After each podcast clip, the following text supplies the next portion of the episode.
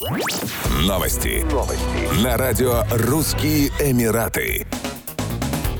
Его высочество шейх Мухаммед бен Аль-Нахаян, президент Объединенных Арабских Эмиратов, помиловал приговоренную к пожизненному заключению гражданку Израиля в знак личного уважения к президенту еврейского государства Ицхаку Герцогу. 43-летнюю израильтянку Фиду Киван уже освободили из тюрьмы, она улетела в Израиль. Президент Ицхак Герцог поблагодарил президента ОАЭ и поздравил его с наступлением священного месяца Рамадан. Уроженку галилейского городка Мадждаль-Крум арестовали в Дубае летом 2021 года. В ее съемной квартире обнаружили 50 граммов кокаина, обвинили в торговле наркотиками и приговорили к смертной казни. В 2022 году приговор смягчили и заменили пожизненным заключением. Апелляцию о сокращении срока заключения суд Абу-Даби отклонил.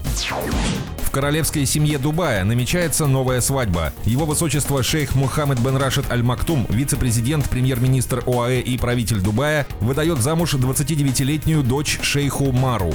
Шейха Мара бинт Мухаммед бен Рашид Аль Мактум выходит замуж за шейха Мана бен Мухаммеда бен Рашида бен Мана Аль Мактум. Официального сообщения до настоящего времени не последовало. Известно, что шейха Мара – выпускница университета и страстная любительница лошадей. Шейх Мана – сын шейха Мухаммеда бен Рашида бен Мана Аль-Мактум и шейхи Мади бинт Ахмед бен Джума Аль-Мактум. Он служил в вооруженных силах ОАЭ и закончил американский университет в ОАЭ, получив степень в области безопасности и управления рисками. Шейх Мана известен своей благотворительностью и страстью к конному спорту, а также любовью к фотографии.